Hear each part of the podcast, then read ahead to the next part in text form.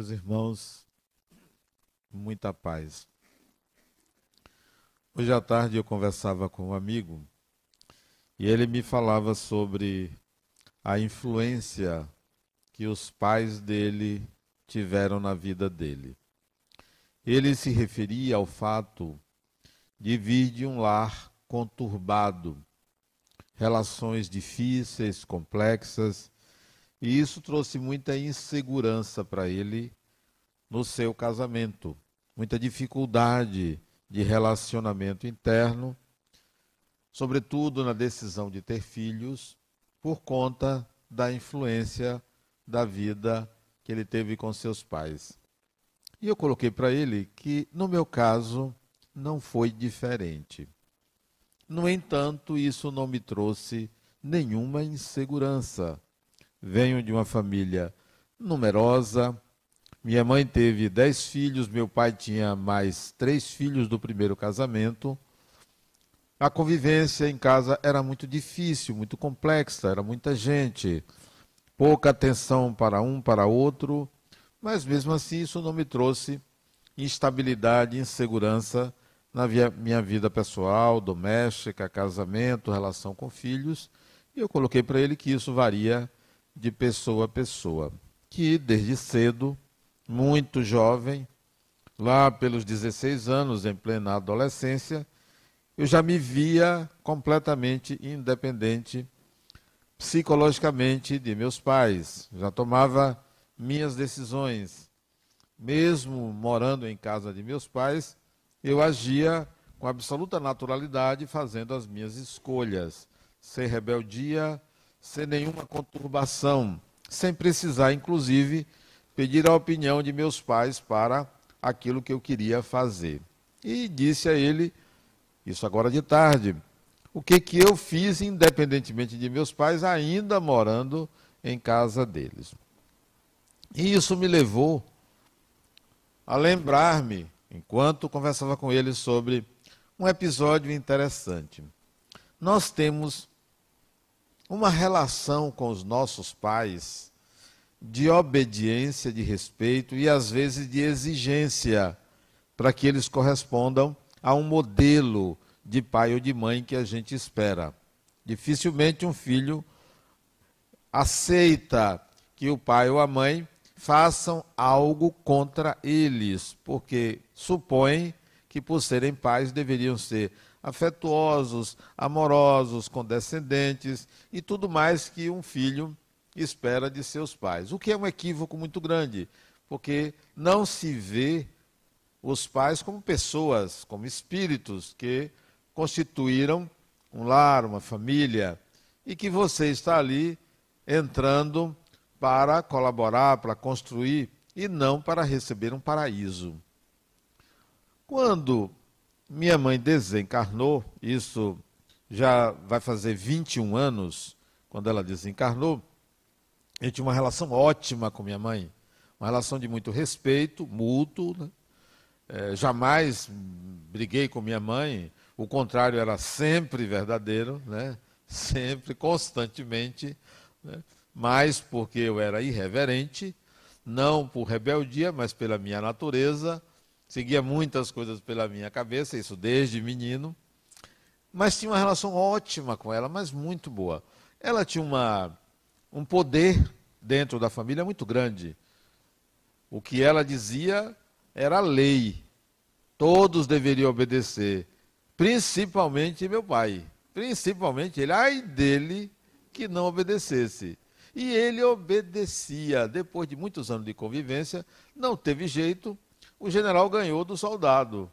Meu pai era soldado, né? literalmente, ele era do exército e foi soldado, e casou com o general, o general mandava e mandava bem. Só que a direção da família nas mãos dela foi muito importante, porque ele era muito condescendente.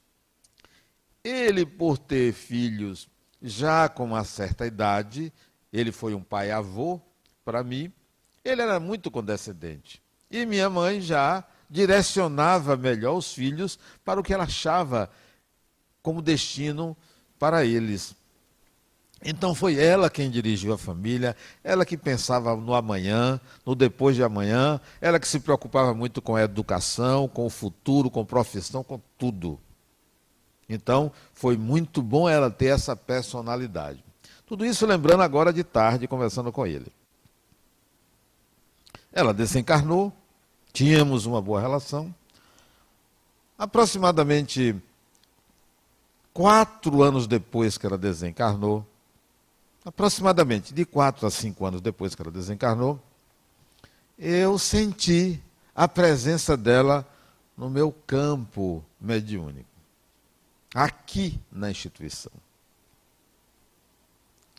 Percebi uma certa semelhança entre a maneira como eu estava administrando a instituição e a maneira como ela administrava a casa. Aí eu disse: Minha mãe, não faça isso. Pode ficar aqui, mas ceda o lugar de comando. Não lhe pertence. Mas falei assim, numa boa. E numa determinada reunião aqui na instituição, isso já tem mais ou menos uns 16, 17 anos, 16 anos atrás. Numa reunião, eu senti a presença dela. E comecei a perceber as pessoas sendo muito cordatas às minhas ideias. E entendi que era pela minha imposição. Eu disse, gente, um momento assim, minha mãe, dá licença. De, deixa, eu, deixa eu fazer as coisas do meu jeito. Dá licença. Fiz uma oração para ela, para ver se ela. Quem disse que ela saiu? Mas o jeito é contar com ela. Dias se passaram e eu senti o dedo dela até na organização de atividades que não era eu quem determinava, era outra pessoa. Olha a pessoa agindo como minha mãe. O que, que eu fiz? Já que ela não me obedecia, era o jeito dela, uma das filhas dela, de minha mãe, minha irmã, ela mas ela, de certa forma, obedecia ou era condescendente por afinidade espiritual. Aí eu chamei essa irmã. Minha irmã, eu preciso que você converse com minha mãe. Você, que ela gostava mais do que das, dos outros filhos, você que era a preferida dela, aí expliquei para ela, está acontecendo isso, isso, isso. Fale com ela. Só assim a coisa melhorou. Minha mãe deixou de influenciar no comando da instituição. Mas, de vez em quando, ela aparecia com o jeito dela. E conversei com meu amigo sobre isso. E por que eu trago isto para vocês? Percebam que se tratava de minha mãe, portanto, um respeito muito grande. Percebam que se tratava de um espírito para o qual eu tenho um sentimento de afeto e de gratidão. Percebo que não havia qualquer rebeldia da minha parte à presença dela, mas a delimitação de espaço. Apenas isso. Com todo carinho, com todo amor. Bom, será que nós nos comportaríamos dessa forma na nossa relação com espíritos desencarnados? Ou prevaleceria uma certa reverência por ser desencarnado? Ou prevaleceria um respeito por ser a mãe?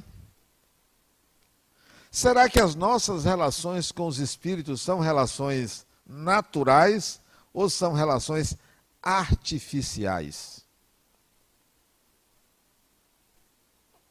Talvez sejam muito mais artificiais do que naturais. E quando eu digo artificial, eu estou falando de algo absolutamente antinatural. Provavelmente uma relação absurda, onde não há alteridade. Quando esta casa foi fundada, 1994, 25 anos e alguns meses atrás, eu apresentei às pessoas o que seria essa instituição hoje. Segundo, um convite que recebi. Um convite. Dois anos antes, 1992, um determinado espírito, conhecido meu, portanto, uma pessoa desencarnada, me convidou para uma parceria. Uma parceria. E assim é até hoje. Uma parceria. Não é ele quem manda, não é ele quem determina. Não sou eu que mando, não sou eu que determino. Somos parceiros. Há uma governança onde há respeito à opinião de A e de B, minha e dele. Com um detalhe: para tudo que é da vida material, mando eu. Às vezes ouço a opinião dele, geralmente nem gosto. Para tudo que é espiritual, metade ele manda, metade eu mando. Vocês podem pensar assim, mas esse Adenauer é um ditador. Não, eu não aceito ser um ditador. Se dissesse um ditador e meio, eu aceitaria, mas um ditador só é pouco. Por que isso? Para que a gente entenda que governança espiritual não é determinação lá de cima para cá embaixo. Não é mais. Foi assim. Tem sido assim na história das religiões, onde um Espírito Santo, onde um anjo, onde um mentor, um guia mandava, ditava ordens, diretrizes e todos tinham que obedecer. Acabou isso nós estamos vendo isso se modificar.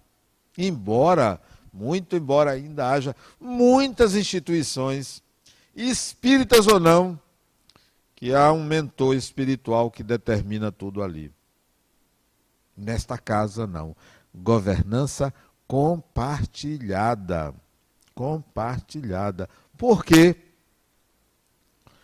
Primeiro, espírito desencarnado não tem CPF. Não tem. Não tem. Não pode ser processado. Não paga imposto. Não tem cidadania material.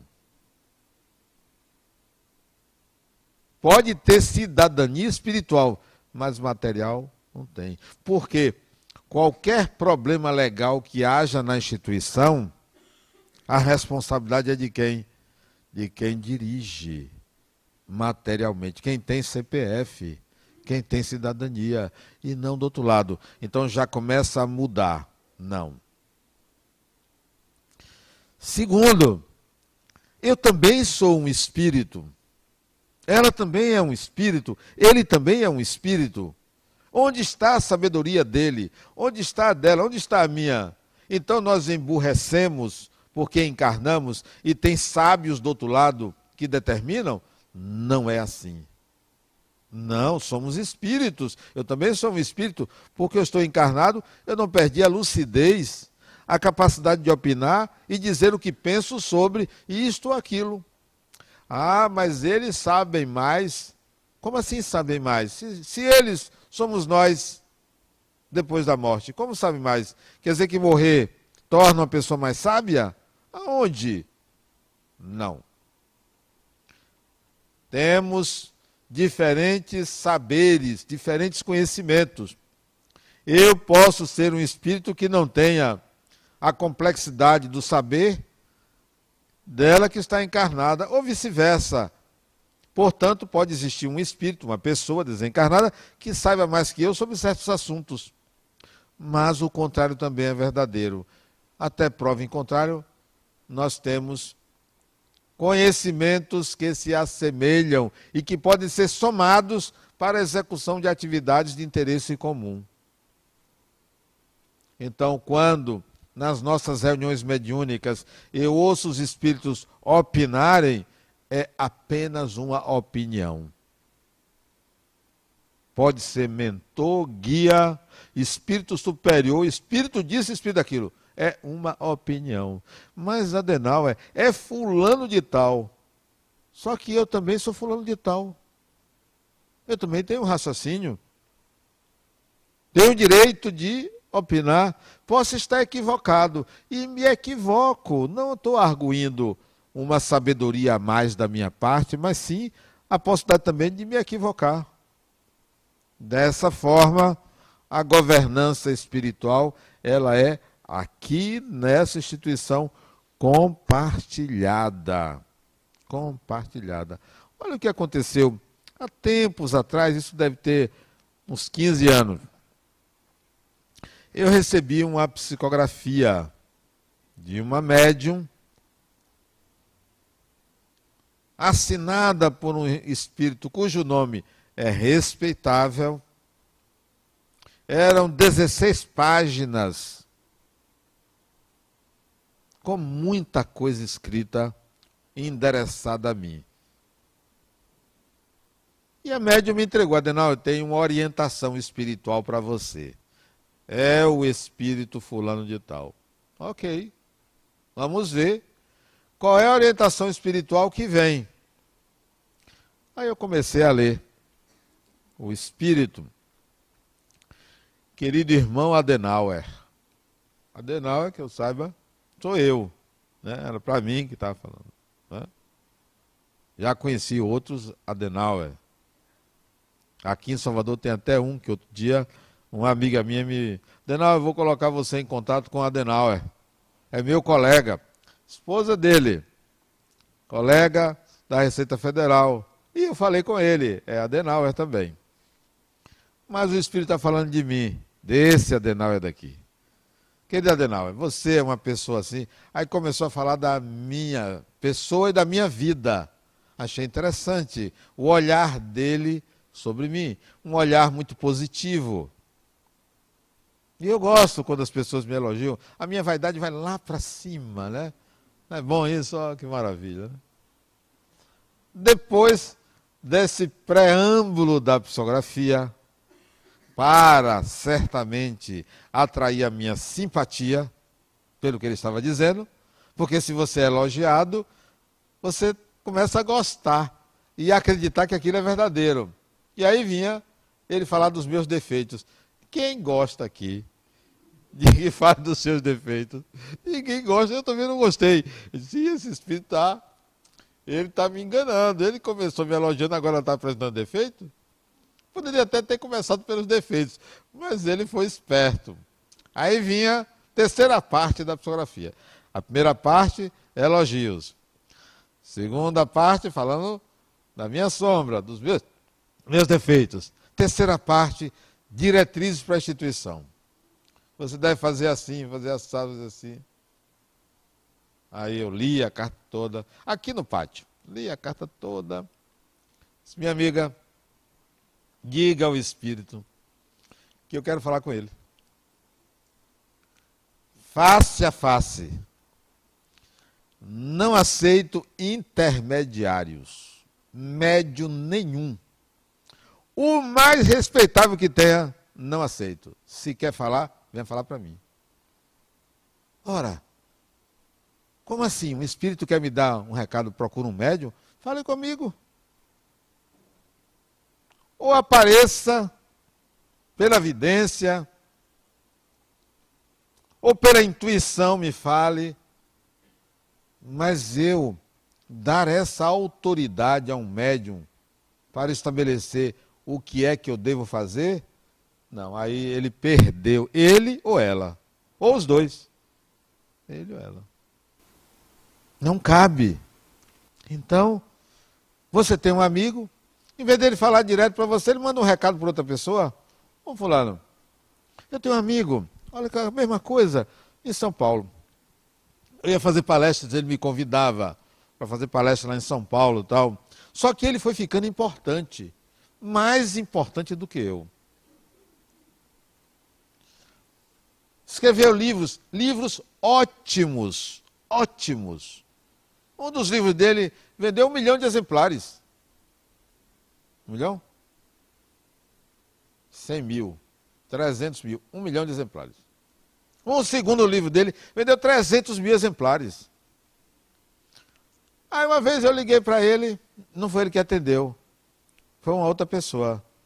Adela pode falar, eu digo para ele o que, é que você quer. Eu já não gostei. Botou um intermediário na minha relação com ele. Dias depois, o intermediário me ligou. Adenal, fulano disse. Eu disse, ah, não gostei não. Diga fulano que eu quero falar com ele. Adenal, mas eu estou lhe dizendo que... Diga ele que eu quero falar com ele. 15, 20 dias depois ele me ligou. Adenal, você... Disse, fulano, eu estou desconhecendo você. Você antigamente falava direto comigo. Agora que você ficou importante, você manda um secretário falar comigo? Então você não é meu amigo. Só porque você ficou importante? Não, Adenal, é isso. Fulano, minha missa é de corpo presente. O Espírito que escreve as obras por você não é assim, porque ele psicografou por você uma carta para mim. E me perguntando sobre conceitos que ele colocou em livros psicografados por você. Então agora você me trata assim com secretário não. Então, você já sabe. Agora, quando você ligar para mim, eu vou ver se lhe atendo. Vou botar um secretário. Eu não vou fazer isso porque eu não sou igual a você. Ele se desculpou, porque ele viu que isso é um equívoco muito grande. Você usar um intermediário. Quer dizer, a pessoa ganhou fama, a amizade acaba, então não existia. Outro dia, Aí voltamos ao outro dia ele me ligou. Adenal, eu só estou te ligando só para dizer que eu continuo seu amigo. Eu disse, eu também, fulano. Fecha parênteses. Então, você é um espírito e mandam através de um médium um recado para mim? Não. Não mande. Não mande que não tem valor para mim. Fale comigo, diretamente comigo, somos seres humanos, somos espíritos. Não precisamos de oráculos, porque a pessoa se transforma no oráculo. Ó, oh, eu recebo a carta da espiritualidade maior para vocês que estão aí embaixo, através de Fulano. Não, esses oráculos estão com os dias contados. Não precisamos de oráculos. Você não precisa de oráculo. Você não precisa de nenhum espírito que diga o que você deve fazer na vida, mas você tem um hábito, um condicionamento de acreditar que há uma espiritualidade maior. Não há. Há uma espiritualidade, mas não é maior, nem é menor. São seres humanos, são pessoas que, quando estão encarnados, fazem as mesmas coisas que qualquer um de nós faz. Então, governança espiritual é compartilhamento opinativo, com definição de responsabilidades. E eu ainda, ainda disse a ele, quando ele me convidou, em 1992, quando ele me convidou, eu disse: Fulano, para fazer isso, vai precisar de muito dinheiro. Essa parte eu cuido. Olha coisa boa. Essa parte eu cuido. Pronto, aí eu comecei a gastar por conta, né? É ele que cuida. Nunca faltou recursos para os projetos da fundação, porque isso não é de minha responsabilidade. Eu sou administrador de, não sou captador de. Eu não vou captar dinheiro. Eu quero administrar os recursos que vêm para a instituição através de convênios, de pessoas, de entidades que ele encaminha, que ele sugere, que ele provoca. É assim que funciona. Não é meu mentor. Não é meu mentor. Eu não tenho mentor. Eu tive preceptores na vida, pessoas que, pela sua experiência, me ensinaram. Mas chega uma altura da sua vida que você não precisa mais de preceptor.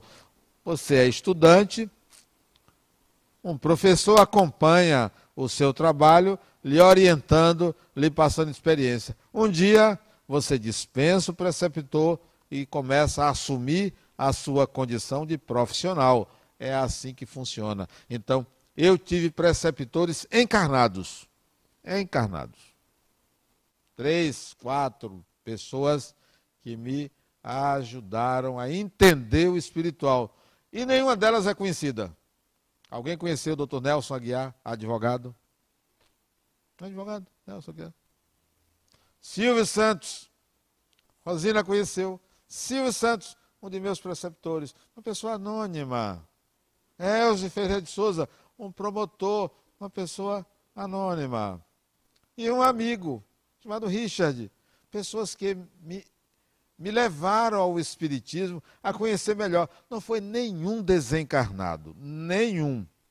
Com todo respeito a eles e aos seus médiums.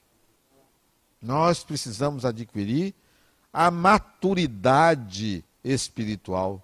Maturidade. Ah, porque veio do espírito fulano de tal, é lei, é verdade? Ah, porque foi o médium tal que psicografou, que falou, é verdade? Opinião. Então, não tem o um mentor. O outro chegou aqui a dizer, quem é o mentor da casa? Não tem mentor aqui não. Oh, mas quem é que dirige isso aqui? Somos nós, todo mundo. Se você vier fazer parte, você vai ser um dos dirigentes. Não seguimos mentores.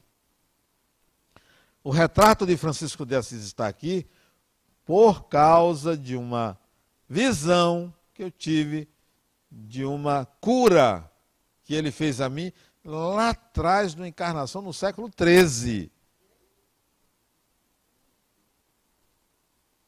700 anos atrás. Não porque ele é mentor daqui ou porque determina como sejam as coisas aqui. Não por isso. Não tem mentor. Não tem o espírito que determina. Porque tem pessoas olha, eu vou consultar os espíritos e respondo. Aqui não tem isso não. Você quer uma coisa, não pode? Não pode. Missa de cor presente. Autenticidade. Transparência nas relações. Governança espiritual é assim: compartilhamento de decisões por opiniões que são discutidas que são avaliadas. E assim a instituição segue, porque temos responsabilidades defini definidas.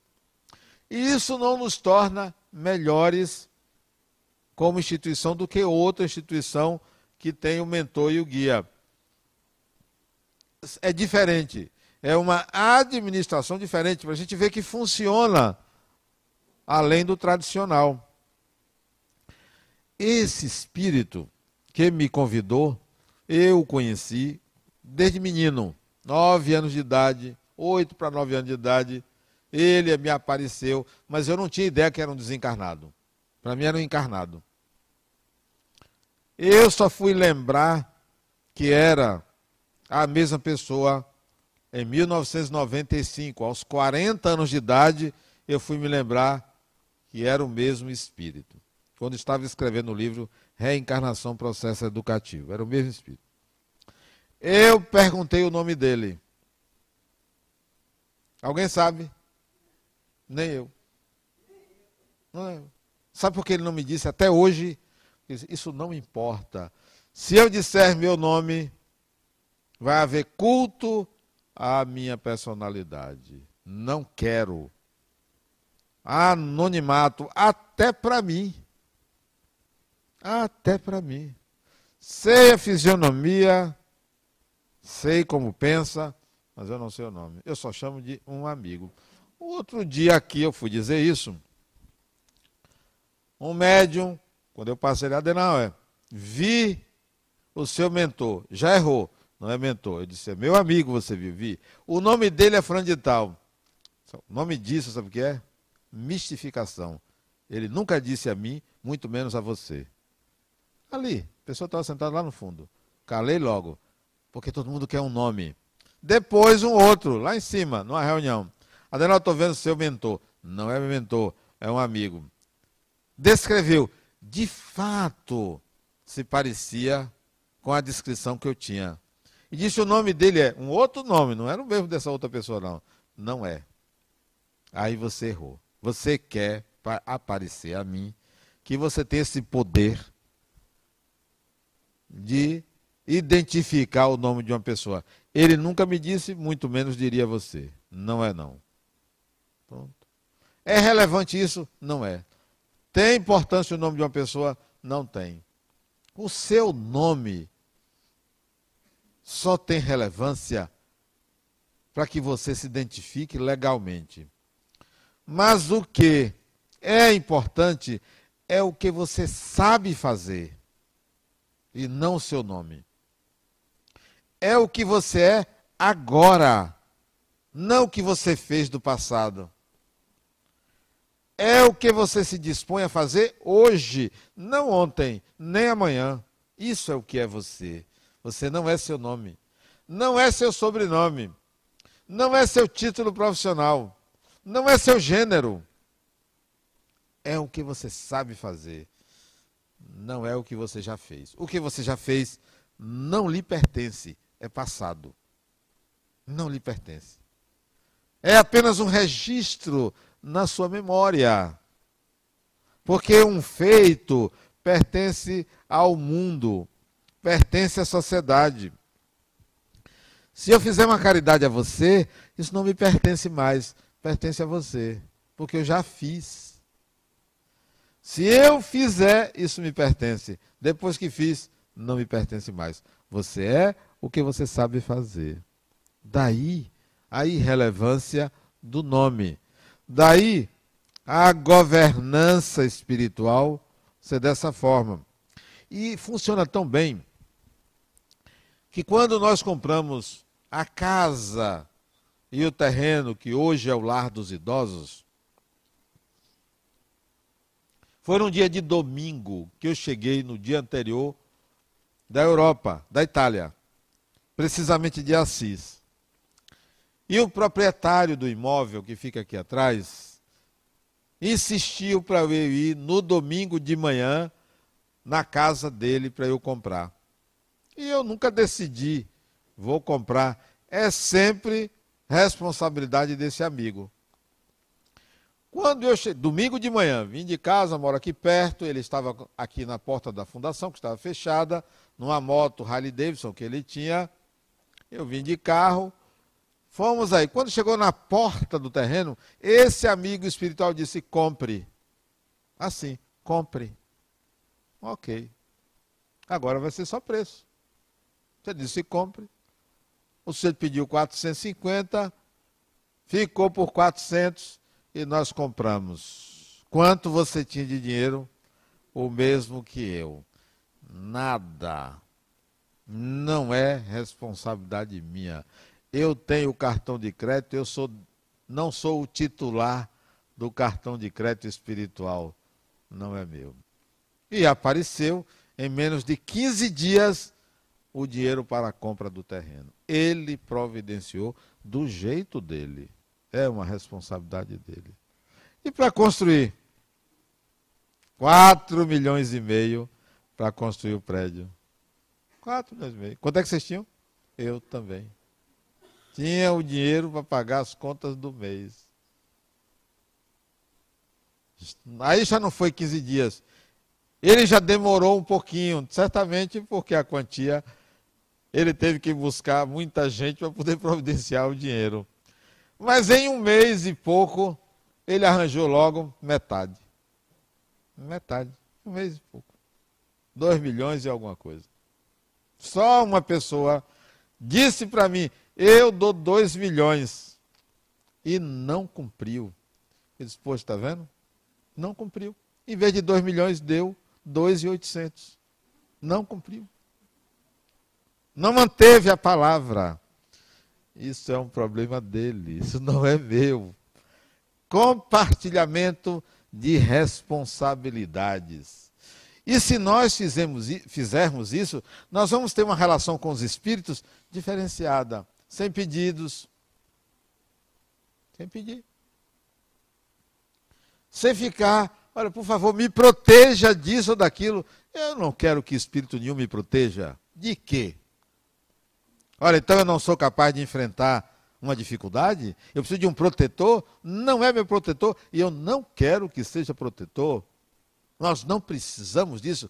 Nós temos que ser capazes de enfrentar. Quem precisa de protetor é criança. A criança precisa de proteção. Porque é criança.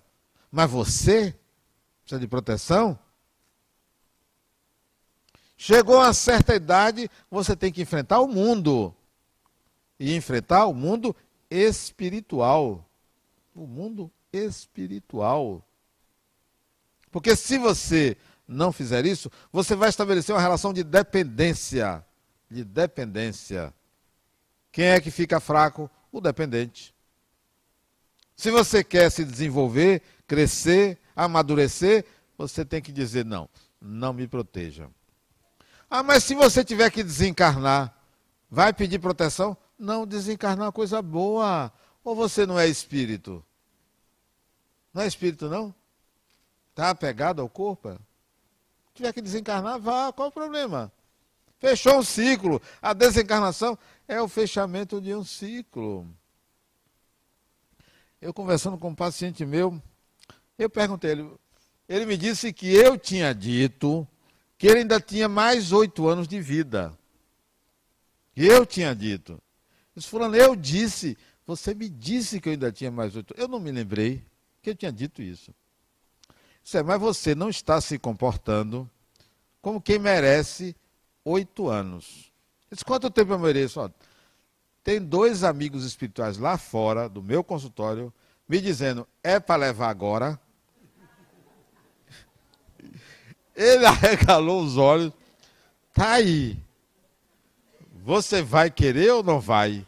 Você vai continuar assim ou não vai? Disse, não, não, eu mudo. Então eu vou avisar o pessoal para não levar agora. Ele tem 92 anos. Esse paciente meu. E essa conversa é real. Tá aí fora. Sempre que você vem, eles lhe acompanham e me perguntam, Adenal, é, é hoje? Então. Isso porque ele chegou para mim e disse, Adenal, eu vou deixar um dinheiro para você, eu vou dar um dinheiro para você. Vou dar. Não me dê. Você já paga a sessão mas eu quero lhe dar um dinheiro para você providenciar meu funeral. Mas, Fulano, você não disse que é daqui a oito anos que eu garanti a você? Por que você quer me dar agora? Não, é, é só para que minha família não leve o dinheiro. Não, você não pode depositar nada na minha conta, não é ético. Não é ético eu receber nada de você. Deixe na mão de filho, eu só confio em você. Olha a responsabilidade, né? Você só confia em mim, pois quem só confia em mim, eu chamo o pessoal para levar. Você tem que confiar em mais alguém. Aí ele transferiu a confiança para uma das netas dele, que hoje é procuradora. Isso, essa conversa não foi agora. Hoje é procuradora dele. É, é, eu e ela. Agora, esta semana, conversando com ele, ele disse: Olha, já deixei o dinheiro na mão da minha neta para o meu funeral. Agora, você que vai dizer ela como usar o dinheiro. Ela sabe que é você. Eu não vou dizer.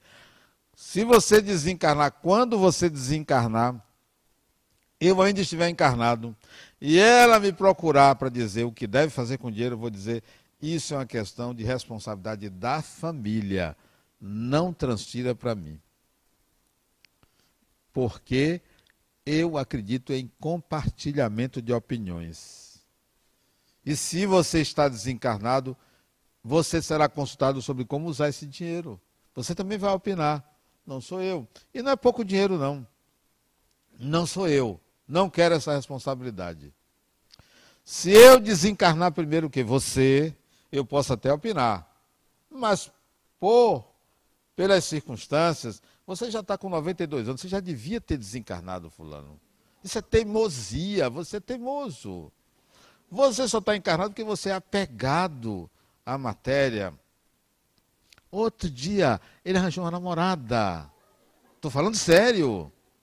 Aliás, não foi ele que arranjou, ela foi atrás dele. Ela, com 74 anos, foi atrás dele. Ele ficou apaixonado por ela. Sabe o que aconteceu? Ele ficou apaixonado e ficou ansioso. O coração começou a se prejudicar. Então, porque adolescente, né? Aí a família toda disse: Fulano, você não pode namorar. Mas ele queria. Mas alterava todo o sistema orgânico dele. Ansioso demais, ficava nervoso. Adoeceu. Tudo por causa dessa namorada. Aí a família disse: Adenauer, você tem que resolver isso. Isso não depende de mim.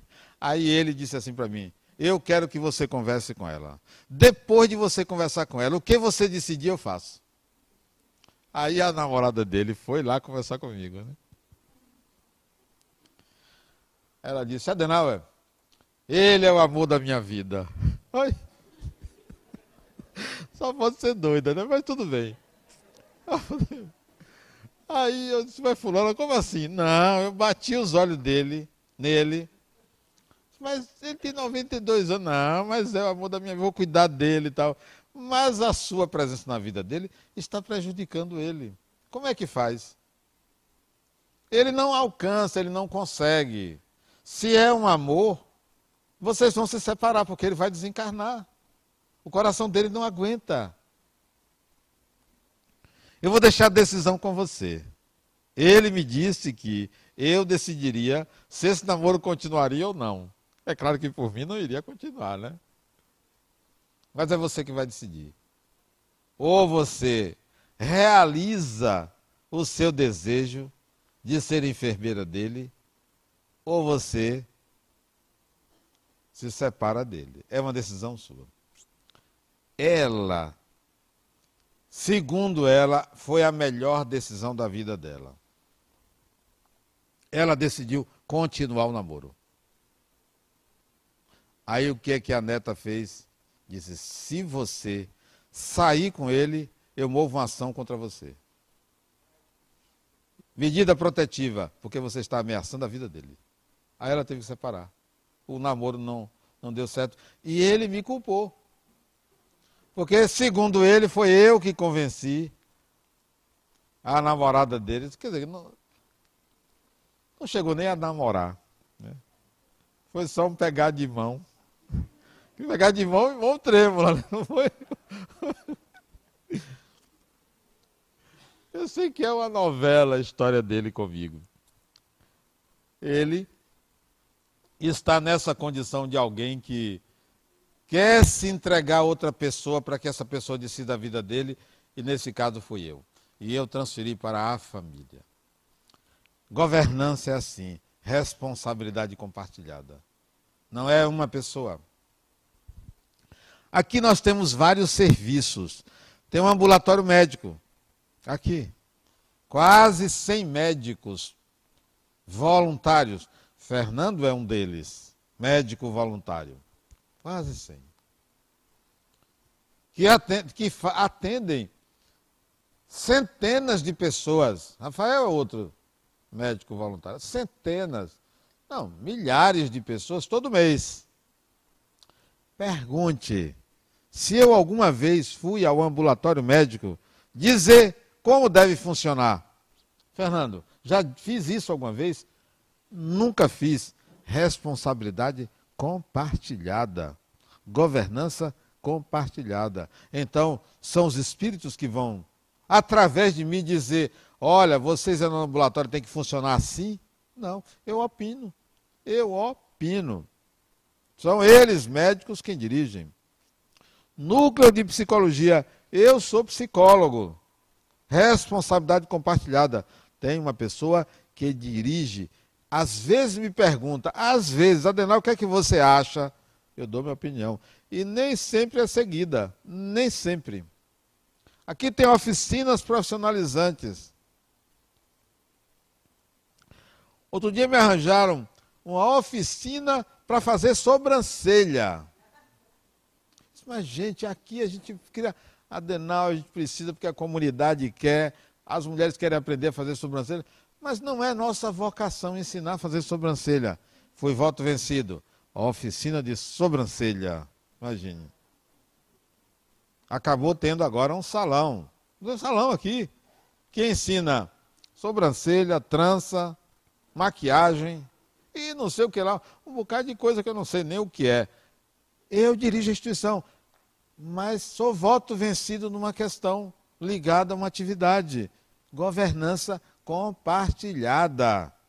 Não tem espírito que vai dizer aqui não pode, a não ser que seja uma coisa muito ilegal.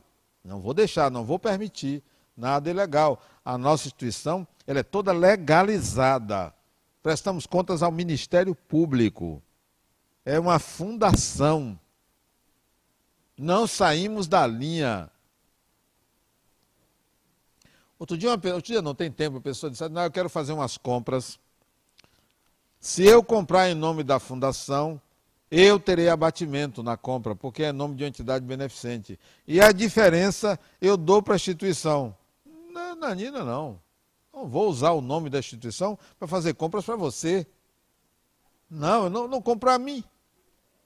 É fundação, é fundação. Eu tenho minha vida privada, eu tenho meu trabalho, eu não vivo da instituição.